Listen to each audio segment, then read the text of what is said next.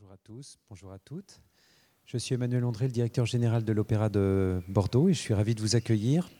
Je voulais absolument être là avec vous pour euh, lancer cette euh, nouvelle série de conférences euh, que nous avons imaginée et programmée avec Denis Mola, qui est un partenaire de l'Opéra très précieux.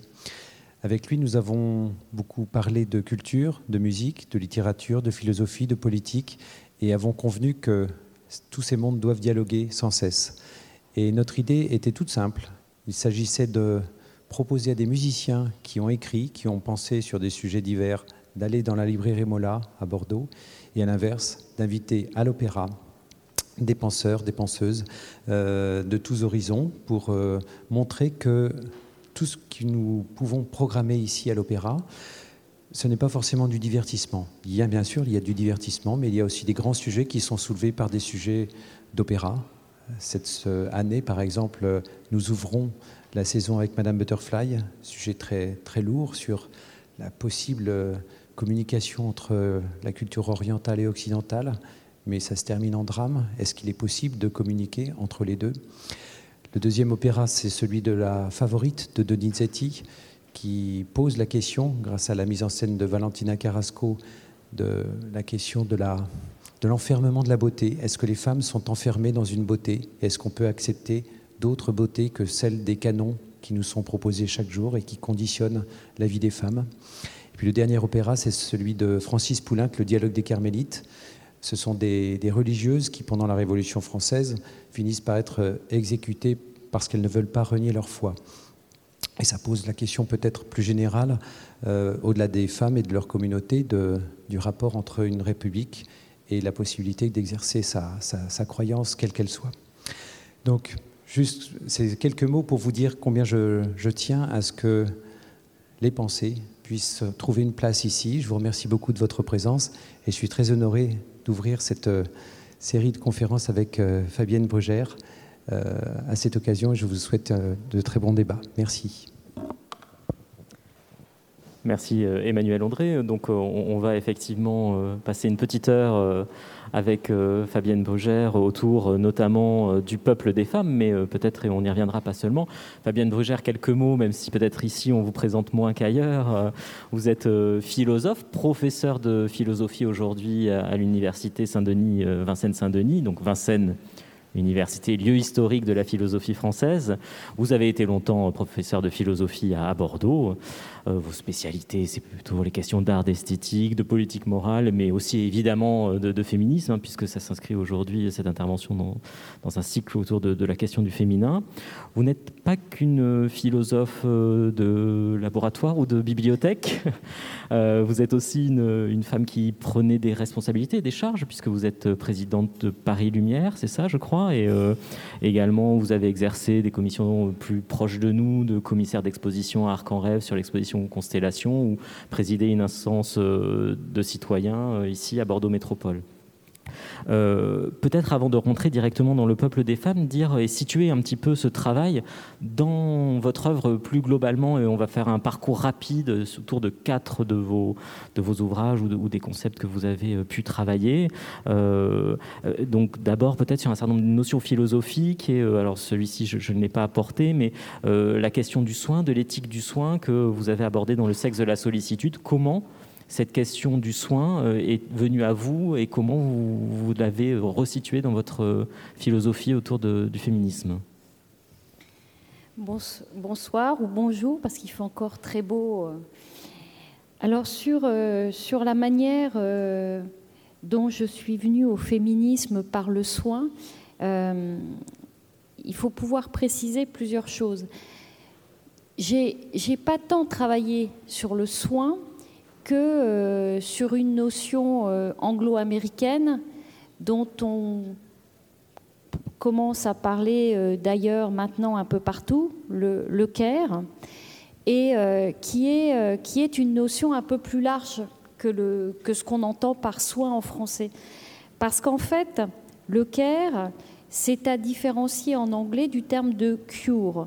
Cure, c'est ce qui renvoie à la maladie et à la possibilité de la guérison, donc finalement au projet d'une science médicale, on pourrait dire, je suis malade, je me guéris, enfin on me guérit, et puis euh, de l'autre côté le care, c'est davantage qui ce qui met l'accent sur la dimension relationnelle du soin, c'est-à-dire le fait que par exemple si j'ai une maladie chronique, eh bien, euh, euh, quelqu'un me, soignera régulièrement ou je me soignerai régulièrement et ça induit bien sûr la, figure de la relation qui se dessine dans, euh, dans le soin.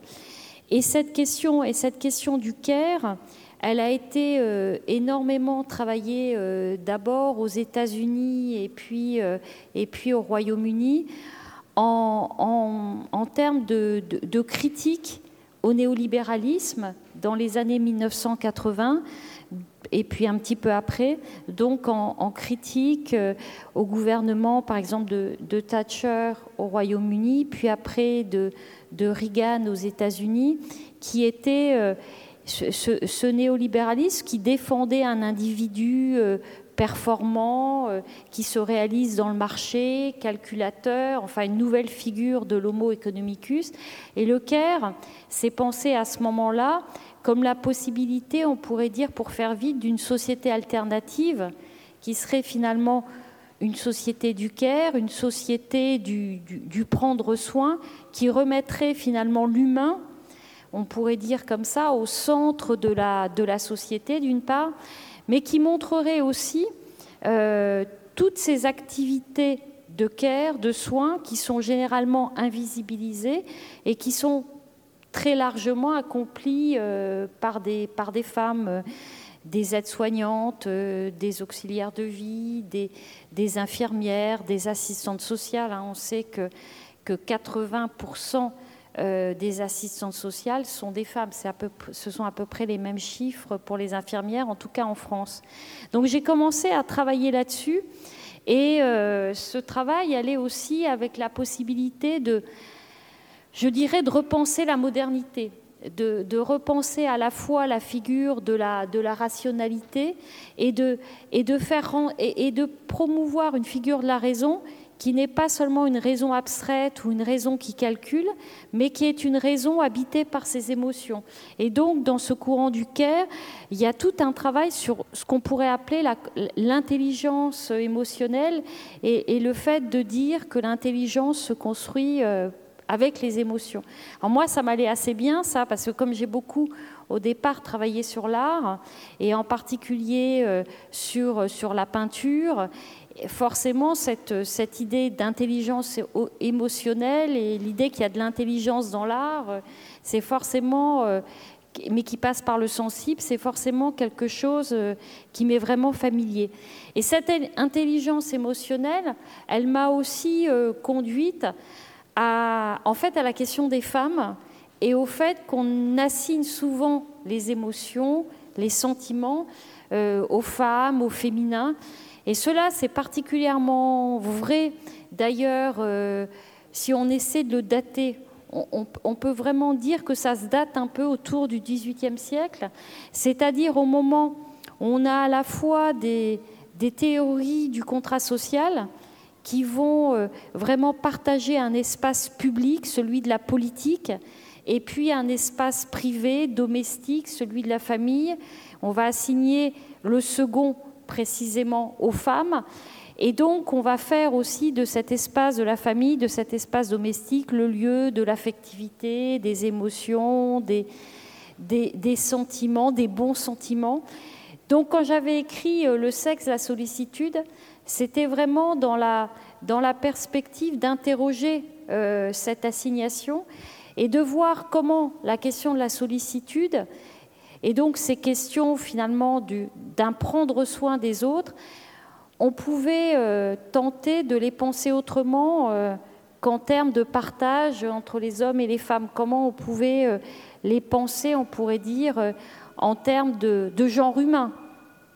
Et, pensez encore là aussi peut-être un, un, autre de, vos ouvrages qui euh, vient revisiter une notion ou la réinterroger à partir du prisme féministe, c'est le petit opus dans la collection donc, de la République des idées que vous avez publié sur la politique de l'individu, ou, finalement peut-être un, autre sujet que vous abordez également dans le peuple des femmes sur le personnel et politique. On voit bien que s'intéresser à l'individu, ce n'est pas forcément renoncer euh, à la question politique. Alors le personnel est politique, de toute façon on le voit tous les jours actuellement. En tout cas, le personnel est devenu politique euh, puisque euh, toutes, ces, affaires euh, qui, sont à la, tête d'affiches des, journaux et qui, font tomber des têtes politiques nous prouvent bien que le personnel, le personnel est politique. Alors le personnel est politique, c'est d'abord une idée qui, naît dans les années, euh, qui naît dans les années 70, alors largement dans le cadre du féminisme. Elle naît d'abord en fait aux États-Unis, the personal is political, et il y a vraiment cette idée euh, que précisément nos vies qu'on appelle privées ne sont pas des vies privées, hein, parce que précisément elles sont, elles sont habitées par des rôles, par des stéréotypes, par des rapports de pouvoir. Et donc le, privé, il est lui-même habité euh, par la place que l'on assigne aux femmes, par la place des hommes. Et, donc le point de départ, le point de départ, c'est ça. La suite, la suite, c'est le mouvement féministe et c'est le fait tout bêtement que les femmes se rendent compte toujours dans les, dans, dans les mouvements politiques même dans les moments de, de, révolte, de mouvements sociaux, que les femmes sont toujours à la cuisine. Finalement, les femmes, elles sont à la cuisine et c'est bien une place, euh, c'est bien une place euh, politique qui est précisément une non-place qu'elles n'ont pas, euh, qu'elles n'ont pas choisie. Donc, dans l'idée que le, que le personnel est politique, il y a l'idée que justement, il faudrait que les, que les places soient, soient autrement et puis, euh, il y a aussi cette idée que, justement, il faut se préoccuper de ces places-là, de ces places-là euh, que l'on appelle, l'on appelle privées, et qui, en fait, sont habitées par ce qu'on pourrait appeler euh, une violence, une violence du genre. Donc, je crois que ça, c'est de plus en plus présent dans nos sociétés, et, et forcément, les réseaux sociaux la force des, images, les réseaux de communication ont, amplifié ce rapport entre le, privé et, le public et ont brouillé de toute façon les frontières elles-mêmes entre ce qu'on appelle le privé et ce qu'on appelle le public, jusqu'au point peut-être où finalement la place même de l'intimité, de ce qu'on peut vivre en tant que vie intime, eh bien, elle devient euh, finalement extrêmement difficile. Alors, encore deux petits détours avant de, revenir vers le, peuple des femmes. Euh, là, on a plutôt vu quelques éléments de notions que vous travaillez, euh, mais vous êtes, encore une fois, comme je l'ai illustré au, démarrage, vous êtes quand même une philosophe engagée, et d'ailleurs, la question du Caire vous, a confronté à cette adversité, cette violence hein, aussi, du fait d'amener, de, venir réinterroger un certain nombre d'éléments autour du féminisme, quand bien même ne le faites pas de manière belliqueuse. Euh, et je pense à ce que vous avez euh, développé dans l'entretien que vous avez eu euh, avec Elodie Moreau dans Qui a peur des philosophes hein, le, titre dit bien l'objet. Peut-être dire quelques mots sur le fait qu'être philosophe du féminisme, c'est aussi être un acteur engagé, enfin un intellectuel engagé peut-être.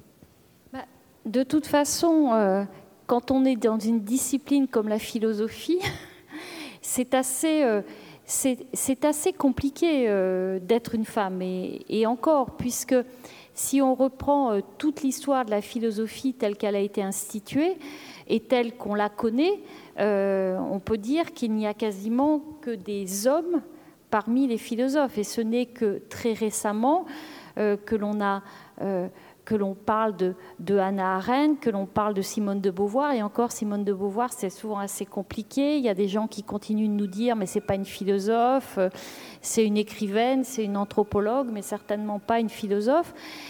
Et puis il y a maintenant, euh, un certain nombre aussi de, philosophes américaines comme Jody Butler, Martha Nussbaum et, et d'autres. Puis il y a aussi des philosophes françaises et, dans bien d'autres pays. Hein, mais l'histoire de la philosophie, elle est quand même extrêmement masculine.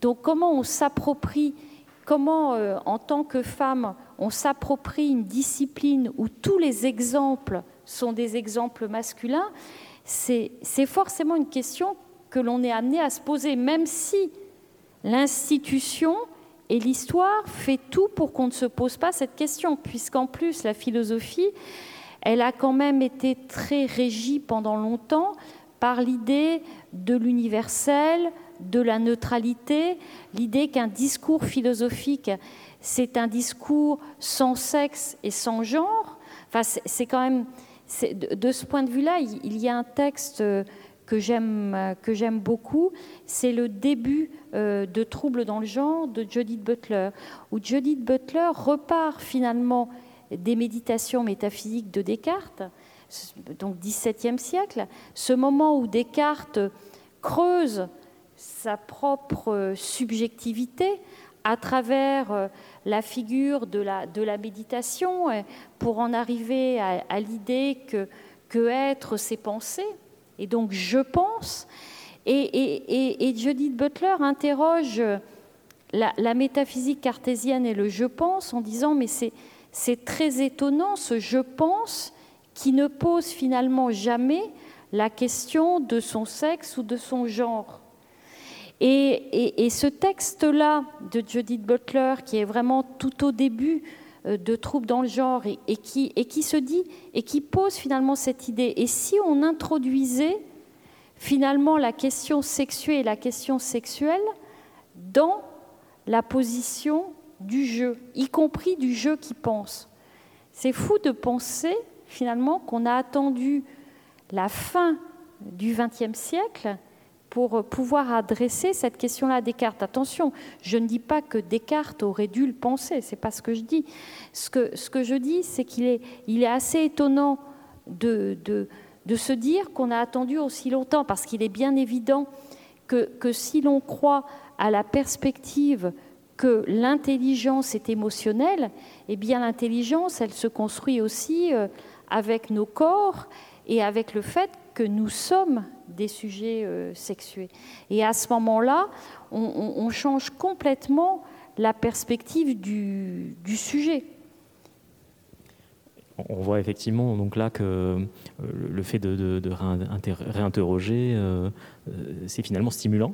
Donc peut-être sur l'engagement, ce que je veux dire par là, c'est que je crois qu'on est arrivé à un moment où c'est difficile, euh, quand on est une femme philosophe, de, ne pas se sentir euh, engagée euh, par la question sexuelle et après par tout ce qu'elle peut porter aujourd'hui en termes de, féminisme, en termes de déplacement des cadres qui ne vont bien évidemment pas de soi, mais les déplacements de cadres, ils se font pas. Et, le fait que l'on essaie de sortir d'un certain nombre de normes patriarcales, ces, déplacements, ils ne se font pas seulement euh, dans l'espace de la société, ils se font aussi dans l'espace philosophique. On doit aussi et donc l'engagement, c'est un engagement eu égard à la société, eu égard à, des, à des, mouvances féministes, mais c'est aussi un engagement à l'intérieur même du champ philosophique. Oui, donc c'est cette notion d'aller-retour hein, euh, que s'intéresser à l'en-dehors de la philosophie, finalement, euh, interroge la philosophie. Euh, c'est un peu, et donc ce sera le, dernier détour, ce que sur la fin de l'hospitalité, vous, entamez aussi comme chemin, puisque vous allez faire de la philosophie en allant voir euh, ce qui se passe euh, euh, à Calais, notamment, que vous aurez repris dans Constellation. Donc peut-être dire aussi un mot de, cette volonté d'aller au plus près des situations pour en voir ce qui s'y passe en termes philosophiques. En fait, je ferai un détour. C'est-à-dire que la fin de l'hospitalité, je la repenserai volontiers à partir de, de ma lecture du deuxième sexe de Simone de Beauvoir et du moment où Simone de Beauvoir pose euh, les femmes comme étant l'autre, à la fois l'autre de la société et l'autre de la philosophie. Et, je crois que la fin de l'hospitalité, euh, c'est un livre sur notre peur de l'altérité. Enfin, je, m'explique. C'est-à-dire que euh, il a été, la fin de l'hospitalité a été écrit euh, au moment de ce qu'on a appelé la crise d'accueil des migrants en Europe, 2015-2016. et, la différence à ce moment-là, d'ailleurs, entre les positions politiques de la France et de l'Allemagne. C'est le moment où Angela Merkel décide d'ouvrir les frontières, en particulier euh, justement à la Syrie, au nom du droit international. Et, c'est le moment où, le gouvernement français prend une position, euh, euh, différente, dont le fameux discours de, Manuel Valls à Munich.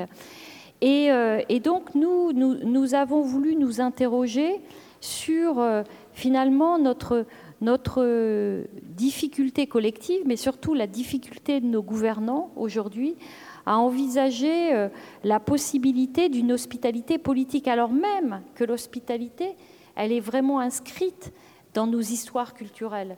Euh, que l'on revienne euh, à des histoires culturelles euh, comme celles de la Grèce ancienne ou que l'on revienne à des histoires qui ne sont pas celles de l'Europe, en, Iran ou, ailleurs. Hein. La, question de l'hospitalité dans le monde perse, elle a aussi une histoire incroyable. Donc c'est un livre sur toutes les altérités qui nous font peur et qui sont finalement du coup, et, qui organisent et qui font que s'organise un pouvoir politique qui finalement euh, refuse toute possibilité euh, d'une acceptation de, l'altérité. Alors bien évidemment après, c'est aussi un livre euh, sur le Caire justement et sur le fait, lorsque nous sommes allés plusieurs fois à ce qu'on appelait la jungle de Calais avant qu'elle soit démantelée, eh bien il n'y avait pas seulement ces pratiques de care des associations à l'égard des migrants ou des exilés, mais il y avait aussi toutes ces pratiques de care euh, de, toutes ces personnes les unes à l'égard des autres, de tous ces exilés les uns à l'égard des autres, souvent d'ailleurs par communauté, communauté afghane. Quand un nouvel Afghan, une nouvelle Afghane arrive, on, lui apprend un certain nombre de choses. Enfin bref, comment s'organise ce qu'on pourrait appeler euh, des, politiques des vulnérables, qui sont, qui sont des, politiques de, de care et et de solidarité dont on ferait bien souvent euh, finalement de, s'inspirer par-delà euh, nos individualismes qui ferment souvent euh, des portes, aussi sans doute parce qu'on est dans une société fragilisée et qu'on pense qu'il faut se protéger, que fermer des portes, on pense que ça permet de se protéger. Or non. Alors, fermer des portes, et on va rentrer vraiment maintenant dans le peuple des femmes, c'est le contraire que vous faites dans le peuple des femmes, c'est que vous allez aller les ouvrir. Euh, et peut-être pour chercher à comprendre la place, euh, on l'a vu, d'un certain nombre de, de points d'ancrage qu'a votre travail. Pourquoi cette idée euh, d'élargir la scène finalement au monde. Enfin, vous aviez euh, évidemment pas un féminisme hexagonal ou euh, exclusivement alimenté par une philosophie française, mais là, c'est évident que vous c'est tout le globe que, que vous allez parcourir à travers ce, travail. Enfin, tout le globe. une, belle partie en tout cas. en tout cas, on est on est parti de deux choses.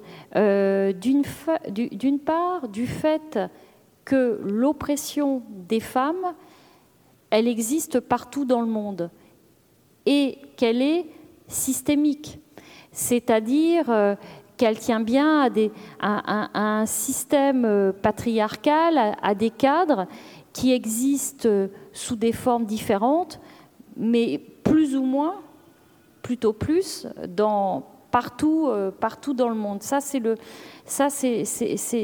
la raison pour laquelle on a, on a voulu faire ce tour du monde parce que l'oppression des femmes, c'est fou de penser qu'elle existe partout et puis qu'elle a plus ou moins aussi toujours existé. Donc euh, c'était ça qu'on avait en tête. Et puis on avait en tête une deuxième chose, bien sûr, bon, on en parle beaucoup en ce moment, c'était euh, MeToo. Euh, et puis le fait qu'il nous semble que depuis, depuis cette vague MeToo, hein, eh bien, il, y a quand même un, grand bouleversement de parole, en tout cas, dans un certain nombre de pays. Et puis ensuite, il y a surtout un peu partout dans le monde, en fait, des mouvements féministes.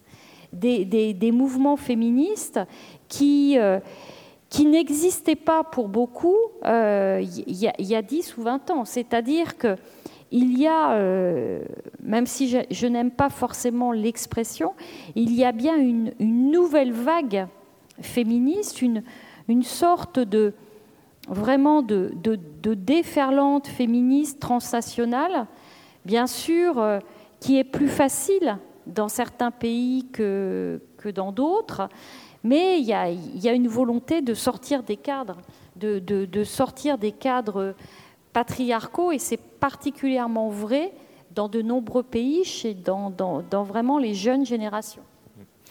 Et, donc justement, euh, c'est ce qui est euh, peut-être là, on va rentrer dans un certain nombre de grands thèmes de ce travail. Ce qui réunit quand même à l'origine et ce qui est très fort dans, le livre, euh, l'ensemble de ces mouvements. Hein. Vous allez être aussi très vigilant hein, quand même à euh, euh, être au plus près, à ne pas hiérarchiser ces mouvements, à les écouter vraiment pour ce qu'ils sont et à ne pas vouloir faire, vous le dites joliment, de la philosophie dans le dos des mouvements féministes. néanmoins, ce qui les réunit tous, c'est la violence. Hein. Je, dois, citer le, le chiffre qui donne le vertige que, vous citez dans, dans l'ouvrage, c'est-à-dire sur une année, c'était en 2017, euh, c'est 87 000 femmes qui sont tuées.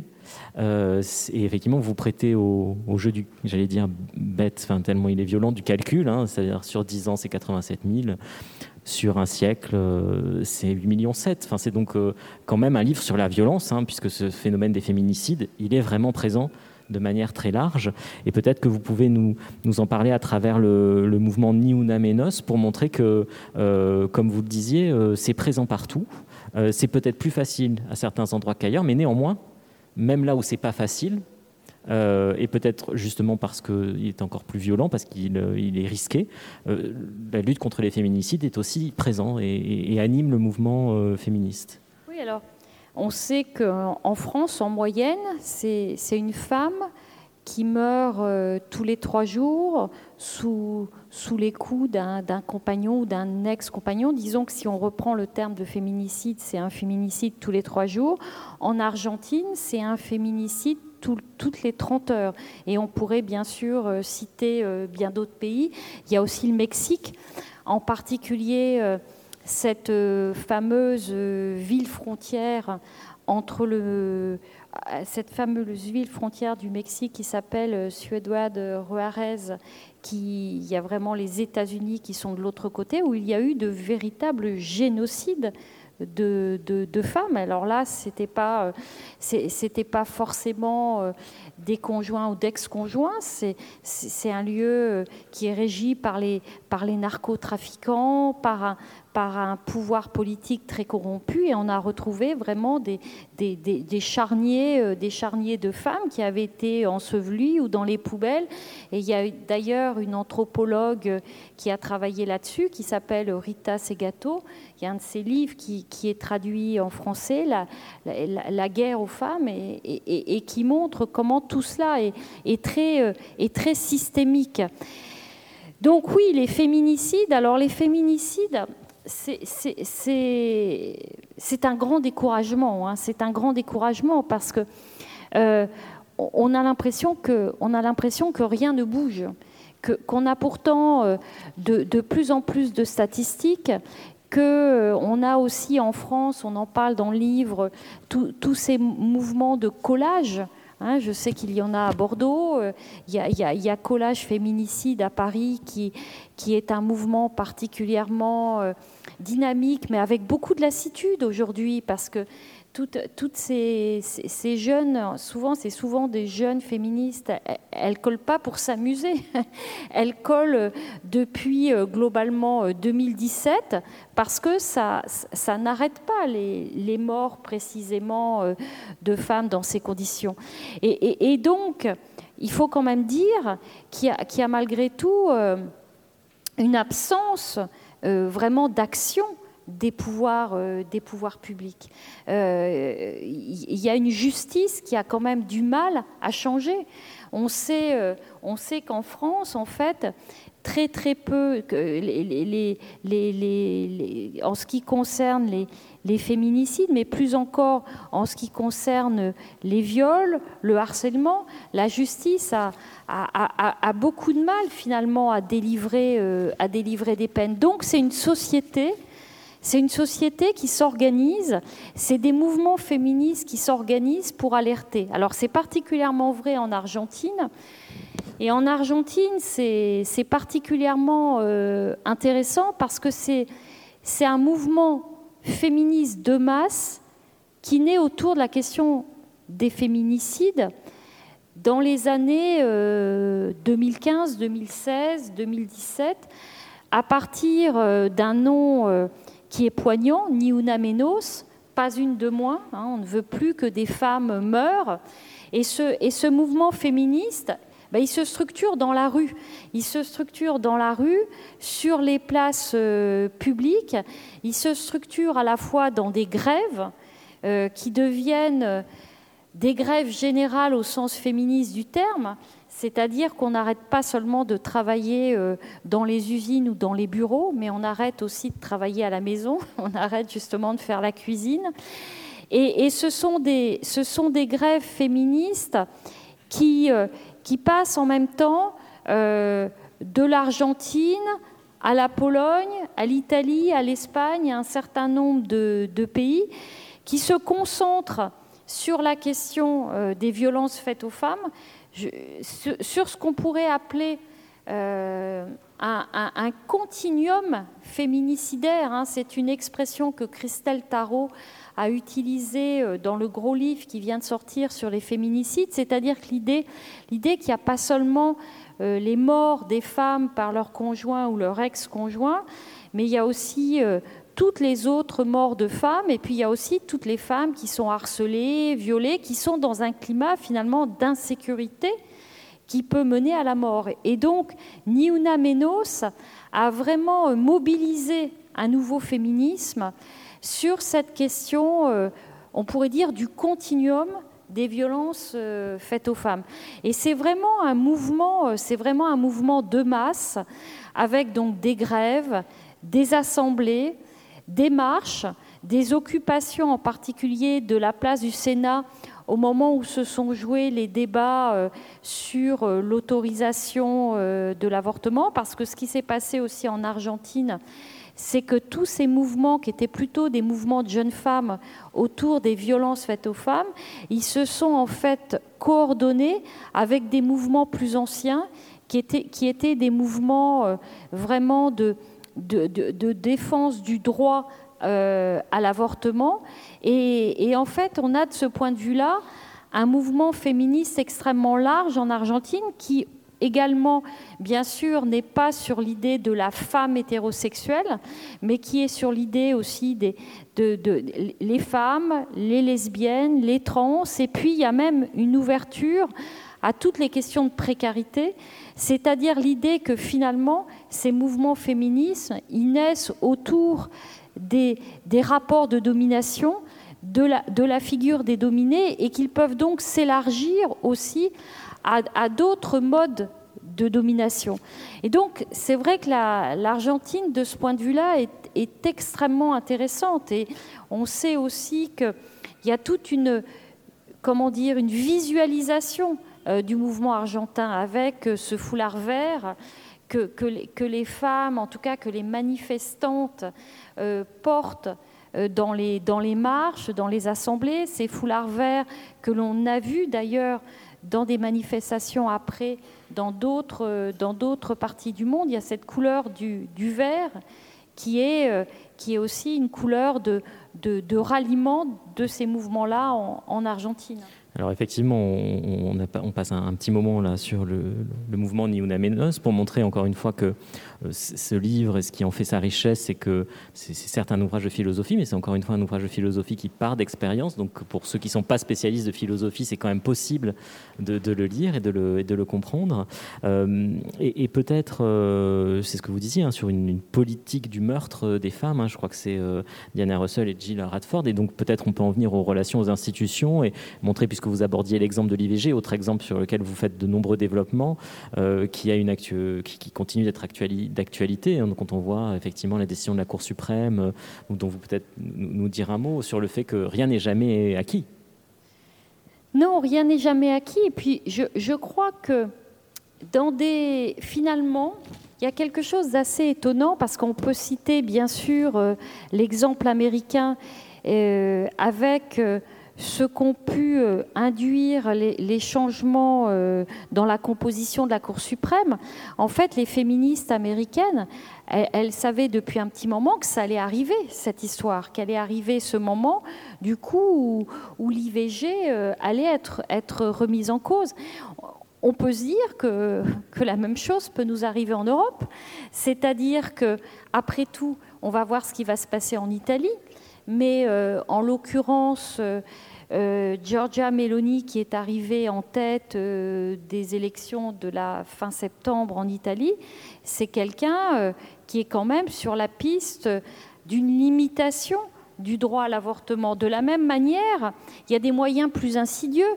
Après tout, on, sait en France, en Allemagne, dans un certain nombre de pays européens, que de toute façon, il y a de moins en moins de lieux qui pratiquent euh, l'avortement. C'est-à-dire qu'il y a la question de la loi, mais il y a la question aussi après de, de, l'application de la loi. Pour donner un exemple, par exemple, en Allemagne, entre les villes de Münster et de Dortmund, à Münster, il est impossible de trouver un, quelconque endroit, hôpital ou clinique pour se faire avorter. Il faut absolument aller à Dortmund. Euh, et, on, peut bien sûr développer des exemples similaires euh, partout. Aux États-Unis, euh, on va avoir aussi cette sorte de circulation entre précisément les, États qui vont continuer à, pratiquer l'avortement et ceux qui justement bah, vont profiter et profitent déjà de ce texte pour l'interdire. Et on sait que les personnes qui, dans ces cas-là, eh bien, sont les, les, plus euh, victimes de ces politiques, eh bien, euh, ce sont les, femmes les, moins fortunées, les, moins informées. Donc euh, oui, il y, a, un péril sur les droits des femmes et, et, la question des droits reproductifs, c'en est, est vraiment un exemple intéressant parce que la question des, droits reproductifs, ça renvoie à la question du contrôle et du contrôle que euh, les hommes veulent avoir sur les corps des femmes. Et, ça, c'est une histoire, c'est une histoire malheureusement extrêmement ancienne, d'où les revendications euh, des, femmes d'avoir euh, d'avoir accès à leur corps et de pouvoir, et de pouvoir défendre une, une, liberté dans, dans, dans, le rapport à leur propre corps. Mais cette question du contrôle, elle, revient toujours, et c'est quand même assez incroyable, l'avortement, de penser que ce sont généralement les hommes qui décident à la place des femmes pour quelque chose qui concerne avant tout le, corps des femmes et, l'avenir des femmes. C'est quand même incroyable qu'on fasse aussi parler les femmes sur ces questions-là et qu'on fasse et, qu'on les écoute. ça rejoint effectivement la, perspective aussi de, cette possibilité, de cette possibilité de l'écoute. Et donc justement pour faire le pont sur un autre euh, axe important, donc encore une fois c'est un ouvrage qui parle de la violence, euh, mais c'est un ouvrage aussi qui, montre bien en quoi les trajets nord-sud, vous l'avez évoqué notamment à travers peut-être la question des fouloirs verts, va réinterroger le, féminisme lui-même, enfin que c'est une alliance entre le nord et le sud sur une redéfinition de la justice. Peut-être autour de cette question de, de l'IVG, hein, vous, le, vous le montrez bien, comment euh, en regardant l'IVG depuis le sud, euh, et notamment sur euh, ce que vous avez évoqué là, le fait que les femmes puissent, plus riches, aller se faire avorter au nord, là où les femmes pauvres peuvent difficilement se faire avorter au sud, vous montrez bien que le féminisme, euh, à partir du Sud, nous, réinterroge sur, euh, par exemple, la dimension du néolibéralisme et du capitalisme. Enfin, en tout cas, qu'elle euh, va réinterroger, au-delà de la question politique du droit, la question politique du modèle de société. Alors avec Guillaume Leblanc, parce que c'est un livre vraiment qu'on a écrit à deux, et c'est quelque chose qu'on a qu'on a vraiment assumé cette cette, cette, ouverture. Oui, on a, on a été parce que finalement, ça a vraiment été une enquête, hein, une enquête euh, dans différentes parties du monde. Et, je crois que notre grand étonnement dans, dans, dans cette enquête et, et, la vérité qui a vraiment euh, surgi, c'est que les mouvements féministes sont extrêmement vivants dans de nombreux pays que l'on appelle euh, du Sud. Alors c'est particulièrement vrai euh, dans des pays d'Amérique latine comme l'Argentine, comme le Chili. Et puis c'est particulièrement vrai aussi si l'on prend, si, l'on prend en compte par exemple ce qu'on appelle l'écoféminisme, parce que l'écoféminisme, c'est beaucoup le fait de lier la question des violences faites aux femmes et la question des, violences faites euh, à la terre, au sol. Et donc, l'écoféminisme, c'est une critique euh, finalement assez radicale du capitalisme et de ce qu'on pourrait appeler le, capitalisme extractiviste, à la fois euh, ce, que Silvia Federici appelle le capitalisme patriarcal. Et forcément, les pays du Sud sont en première ligne là-dessus. Parce que les, multinationales, elles sont surtout extractivistes dans les pays du Sud. La déforestation de l'Amazonie, euh, on, sait que c'est quelque chose euh, d'extrêmement actif, d'extrêmement porté par des, par des intérêts euh, industriels, financiers très très importants. Et ça correspond au Brésil en même temps à des, à des paysanneries qui essaie de se défendre, qui essaie de défendre les arbres, parce que aussi ce sont des paysanneries qui vivent des arbres et qui donc luttent contre la déforestation. Il y a les mêmes choses en Inde et il se trouve que dans ces mouvements de lutte contre la déforestation, il y a beaucoup des femmes, parce qu'en fait, très souvent, les hommes trouvent un emploi dans, ces, dans ces multinationales trouvent un avantage finalement euh, à, quitter euh, la, gestion des, forêts, qui est quand même la gestion aussi d'une économie de la subsistance qui ne rapporte pas beaucoup d'argent. Et finalement, celles qui, celles qui restent pour, pour défendre les, terres et pour défendre finalement des, des, des, des formes de, culture euh, ce, sont, ce sont les femmes. Ce sont les femmes et, ça correspond aussi d'ailleurs, euh, en tout cas souvent en Amérique du Sud, à des, populations qui sont aussi les populations qui étaient là euh, avant la colonisation et qui ont, à défendre aussi une histoire de, la terre. Et derrière tout ça, il y a, beaucoup de femmes. Et donc l'écoféminisme, met vraiment en avant une critique du capitalisme, une critique des, des, intérêts euh, financiers de quelques-uns qui se font au détriment de, de, beaucoup, et donc met beaucoup en avant un féminisme du Sud qui n'est pas seulement un mouvement des femmes, mais qui est un mouvement euh, finalement euh, de, comment dire, de, de, critique du capitalisme au nom de ce qu'on pourrait appeler euh, j'ai envie d'appeler ça des politiques de la vulnérabilité, c'est-à-dire euh, on, est tellement vulnérable, femmes, mais aussi euh, autres, hein, précaires, personnes qui, vivent de ce qu'on a là, eh bien que on, va le retourner en une politique de résistance. Et donc, c'est une partie euh, vraiment importante de ce qu'on peut appeler aujourd'hui ce, féminisme d'en bas, ce, féminisme des mouvements, qui est aussi un, féminisme qui lutte contre les formes euh, du capitalisme actuel. Et alors, je comptais euh, l'aborder plutôt à la fin parce que je trouve qu'effectivement c'est tellement central, c'est vraiment une des notions euh, très importantes, hein, cet écoféminisme, et qu'effectivement on voit bien, mais c'est tellement indissociable, comme vous venez de naturellement de l'aborder, du lien avec le Sud, qu'on va peut-être continuer à, s'en préoccuper. Euh, c'est un mouvement contre, mais c'est aussi un mouvement pour. Enfin, vous, le dites très fortement, ce n'est pas simplement une potesta, c'est une, enfin, ce que je me oui, c'est une potentia, c'est-à-dire que c'est quand même ça construit quelque chose. Hein, et, vous allez le dire sur d'autres mouvements féministes, ce n'est pas simplement euh, un féminisme qui va euh, se chercher à, se, protéger ou, à, évidemment lutter contre des hégémonies, lutter contre le patriarcat, mais qui propose quelque chose d'autre. Enfin, s'intéresser au féminisme, c'est aussi s'intéresser à un autre monde possible. Oui, alors est-ce que c'est Voyons par exemple ce qui se passe euh, aujourd'hui, ce qui se passe aujourd'hui en Iran. Euh, ce qui se passe, aujourd'hui en Iran et le, et le, combat des, femmes iraniennes à partir du, décès euh, précisément euh, de, de Amini. Les, les manifestations, d'après ce que l'on en sait, elles sont largement structurées autour du abat la dictature.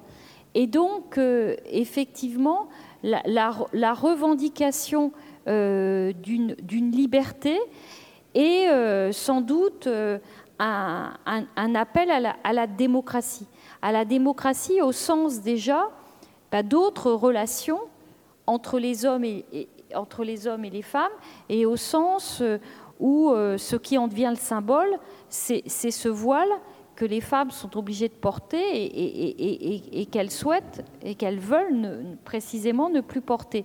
Donc, si vous voulez, là, on a bien, on a bien un mouvement euh, qui n'est pas dans ce qu'on appelle les pays du Nord, qui se joue euh, précisément en Orient, mais qui se joue dans des conditions très dures parce qu'on a une dictature et que précisément l'idée, c'est de faire tomber la dictature et que cette dictature, elle a quand même correspondu avec ce qu'on peut appeler un apartheid sexué. De la même manière d'ailleurs qu'en Afghanistan aujourd'hui, avec les talibans, on a aussi un apartheid sexué.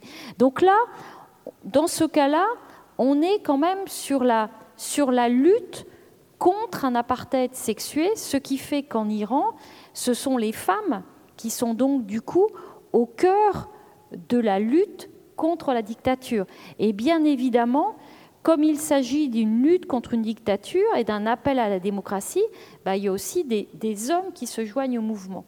Mais effectivement, ce qu'on dit dans, ce livre, parce qu'il a été écrit euh, aussi euh, avant, euh, même si, attention, l'Iran, ça ne vient pas tout seul, hein, ça ne vient pas tout seul, parce qu'il y a un an, deux ans, il y avait déjà toutes ces jeunes iraniennes qui se filmaient enlevant leur voile avec la police des mœurs euh, qui arrivait et elles postaient précisément toutes ces vidéos euh, sur, euh, sur les réseaux sociaux. Donc il y avait, quand même déjà beaucoup de choses en Iran, plus aussi beaucoup, de femmes très, très éduquées qui n'ont plus envie de, vivre comme ça. Mais effectivement, ce qu'on a voulu montrer dans le livre, c'est qu'en particulier dans un, certain nombre de, pays, il y avait euh, euh, vraiment euh, dans, les, combats féministes la, bah, la, demande d'un autre régime politique, la demande d'une autre société, l'idée qu'une alternative est possible.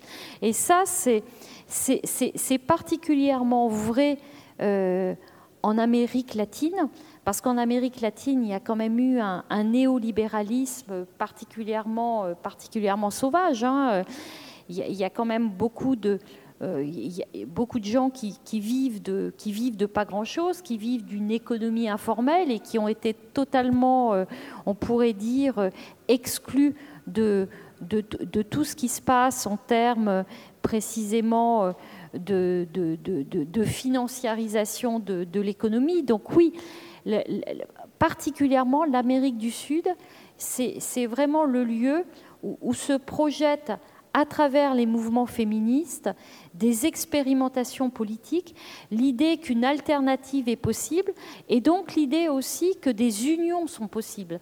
Si on prend par exemple les textes de, de, Véronica Gago et en particulier le texte qui s'intitule La puissance féministe, c'est justement un texte qui, qui, évoque la possibilité de politique de la résistance et donc l'idée que les rapports de pouvoir, ce que l'on peut appeler effectivement la potestas, si on pense au, texte de, Spinoza, la, la, dans l'histoire, la philosophie, c'est tout ce qui renvoie à des rapports de pouvoir, donc à des rapports dominants-dominés, la manière dont la société établit finalement euh, des rapports de domination et donc euh, des cadres euh, qu'il faut respecter.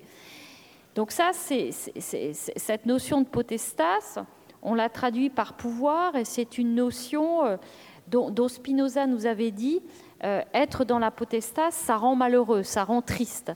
Et puis, euh, dans les textes de Spinoza, en particulier dans l'éthique de Spinoza, il y a une autre notion qu'il appelle potentia, que l'on traduit généralement par puissance, et qui tient dans le fait que finalement, on peut arriver à se désassujettir, c'est-à-dire à mettre à distance euh, ces rapports de domination, à résister et à affirmer finalement quelque chose d'autre que ces relations de domination. Et ça, on peut appeler puissance. On peut appeler ça puissance. Et donc, Véronica Gago, dans ce livre, La puissance féministe, développe l'idée que dans les mouvements féministes, on n'est pas justement sur la revendication d'un pouvoir, on ne veut pas s'insérer dans les rapports de domination tels qu'ils existent, mais on veut justement avoir une autre trajectoire collective de vie.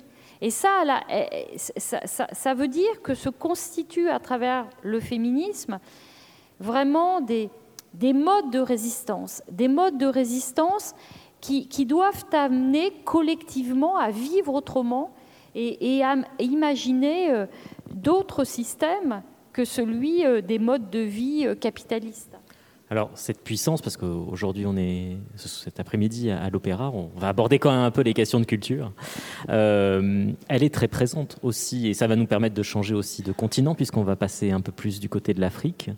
elle est très présente autour du chant et des chanteuses, notamment vous en citez un certain nombre.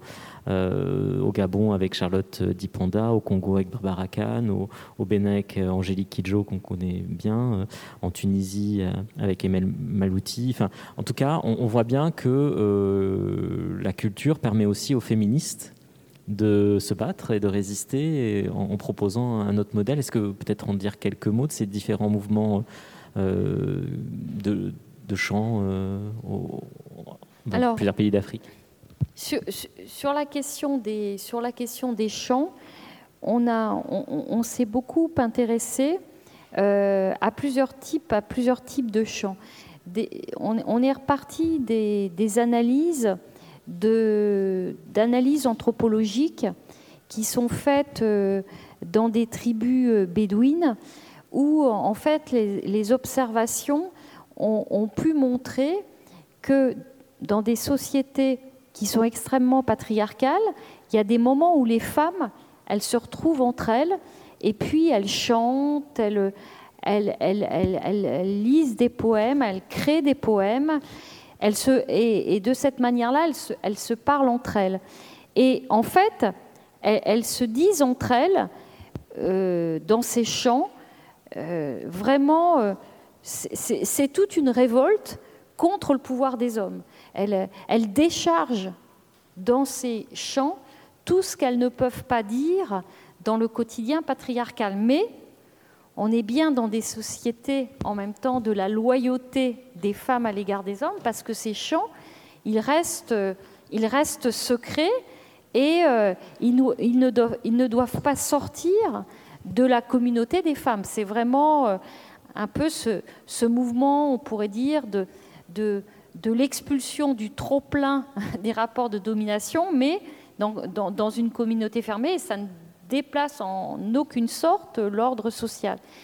Et puis, euh, on a beaucoup euh, écouté avec Guillaume ces, Amazones d'Afrique, qui sont, euh, qui sont des chanteuses qui viennent de, de, différents, de différents pays d'Afrique francophone et qui, dans leurs chansons, eh bien, alors là, qui sont des chansons publiques, eh bien, crient toute la manière dont précisément les femmes ne, veulent plus euh, euh, des, violences faites aux femmes, ne veulent plus d'excision, euh, ne, veulent plus être mariées. quand, elles sont, petites, etc. etc. ce sont des chants de résistance. Et là, ce sont des, des, chants de, de, résistance de, de, femmes qui ont décidé de, précisément faire du chant leur, euh, leur carrière ou leur, vocation. Et, ça, c'est particulièrement, fort, hein, toutes ces chanteuses qui reprennent en même temps euh, des, des musiques africaines traditionnelles qui, lorsqu'elles chantent, sont habillées euh, dans des, costumes africains traditionnels et qui, en même temps, eh bien, se, se réapproprient de manière féminines et féministes leur propre, culture. Il faut quand même dire que l'art et la culture sont quand même euh, des, monuments en matière de, patriarcat. Je, prends un exemple sur lequel j'ai travaillé dans le domaine de la peinture. C'est très intéressant de, prendre l'impressionnisme. L'impressionnisme, c'est un, un, des rares mouvements picturaux euh, où précisément les femmes réellement ont une place, où il y a vraiment de très très grandes artistes femmes et qui sont reconnues comme telles au moment de l'impressionnisme. Berthe Morisot, Marie Cassatt. Mais prenons par exemple Berthe Morisot. Berthe Morisot, qui était une amie euh, d'Édouard Manet et qui s'est d'ailleurs mariée avec l'un des frères d'Édouard Manet. Euh, Morisot, au moment de l'impressionnisme, elle est dans toutes les expositions impressionnistes. Lorsque Mallarmé écrit ses textes sur l'impressionnisme, il fait un texte sur Monet, un texte sur Manet, il en fait tout autant un sur Morisot. Et puis, c'est amusant de voir comment, dans le parcours de l'histoire de l'art au XXe siècle, eh euh, Berthe Morisot euh, disparaît. Elle disparaît comme l'un des, comme l'un des grands noms de l'impressionnisme. Et il faut attendre finalement quelques expositions aux États-Unis et puis l'exposition de 2019 au musée d'Orsay pour que tout d'un coup on redécouvre Berthe Morisot. L'art et la culture, en fait, à travers leur histoire, créent aussi des cadres simplificateurs et qui sont des cadres patriarcaux et qui du coup écartent en fait euh, les femmes de la possibilité d'être des créatrices. Parce qu'il y a cette idée très forte, dans la culture occidentale particulièrement, que le grand créateur, c'est le grand créateur, le grand artiste est un homme. Hein, il, y a, des historiennes de, l'art, en particulier nord-américaines. Euh, il, y a un texte de Linda Nochlin qui a été traduit en français. Pourquoi n'y a-t-il pas de grands artistes femmes? Bah, Parce que précisément, on fait tout pour qu'il n'y en ait pas. Et si, euh, et si on prend euh, alors le domaine de la, de la musique, hein, c'est vraiment très récemment qu'on a des chefs d'orchestre femmes, et encore chef, on continue de l'écrire au masculin. On, a quand même beaucoup moins de compositrices connues que de compositeurs. Et de toute façon, tout le mouvement toujours de, l'histoire d'un art fait tout, de toute façon, pour, diminuer l'importance euh, des femmes. Fabienne, on va peut-être euh, conclure et s'interroger peut-être sur la question euh, générationnelle et de la relation des jeunes femmes au mouvement. Et peut-être que on peut, parce que c'est l'actualité qui nous en parle, aborder peut-être un peu MeToo et le fait qu'on le source à 2017, mais peut-être vous, vous le dites bien dans le livre, vous en faites une autre généalogie, et que peut-être sur ce lien entre génération et ce type de mouvement, on peut dire quelques mots euh, ce que je dirais en fait, c'est que le féminisme est un processus. Et, c'est un processus qui prend du temps. Par exemple, MeToo, effectivement. MeToo, c'est pour beaucoup de monde, 2016, l'affaire euh, Harvey euh, Weinstein. Mais en fait, MeToo, ça commence en 2006, d'ailleurs, avec Tarana Burke.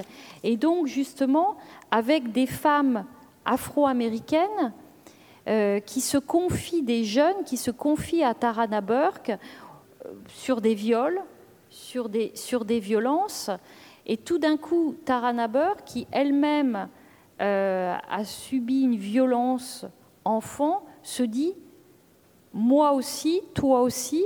Et donc, c'est elle qui met, qui met en œuvre cette idée de, de MeToo sur l'idée finalement que, que les violences faites aux femmes eh bien, sont systémiques et que euh, en fait, euh, beaucoup de femmes, quand elles commencent à parler, se rendent compte que d'autres, finalement, ont subi le même type de violence. Et ce qui se passe aujourd'hui autour de, de, l'affaire Poivre d'Arvor, c'est la même chose. C'est vraiment dans les paroles des victimes et dans les paroles des femmes, elles disent toutes la même chose. C'est à chaque fois finalement le, même type de violence et le même type d'histoire. Donc, donc, si vous voulez, il y a deux choses. C'est que déjà les violences faites aux femmes, eh bien finalement, elles sont malheureusement extrêmement banales. Et, et, la prise de parole est importante parce qu'elle permet de se rendre compte que c'est inadmissible et que, et que ça arrive et que ça arrive à quasiment toutes les femmes. Donc ça, c'est l'importance de la parole qui permet de passer du statut de victime à celui finalement euh, de résistante, je dirais, et, qui donne aussi, hein, on, a dit au moment de MeToo, politique de la survie, qui, permet aussi de, de, survivre, de se dire qu'on va pouvoir continuer à vivre et à ne plus vivre de la même manière.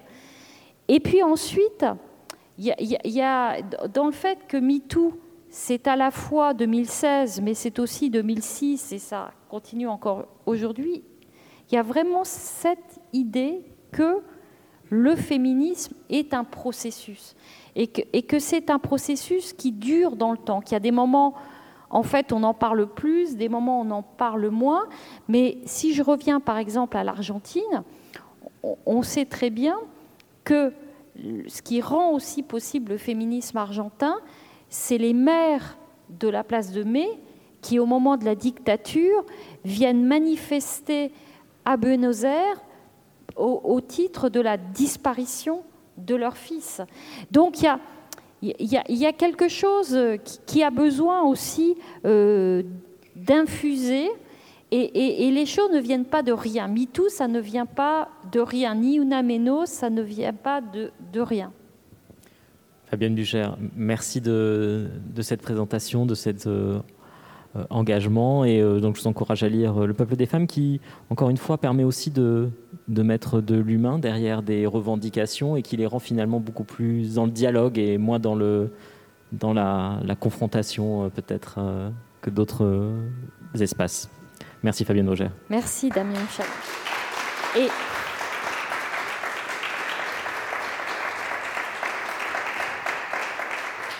Et un grand merci euh, au Grand Théâtre et à son, directeur pour cet accueil.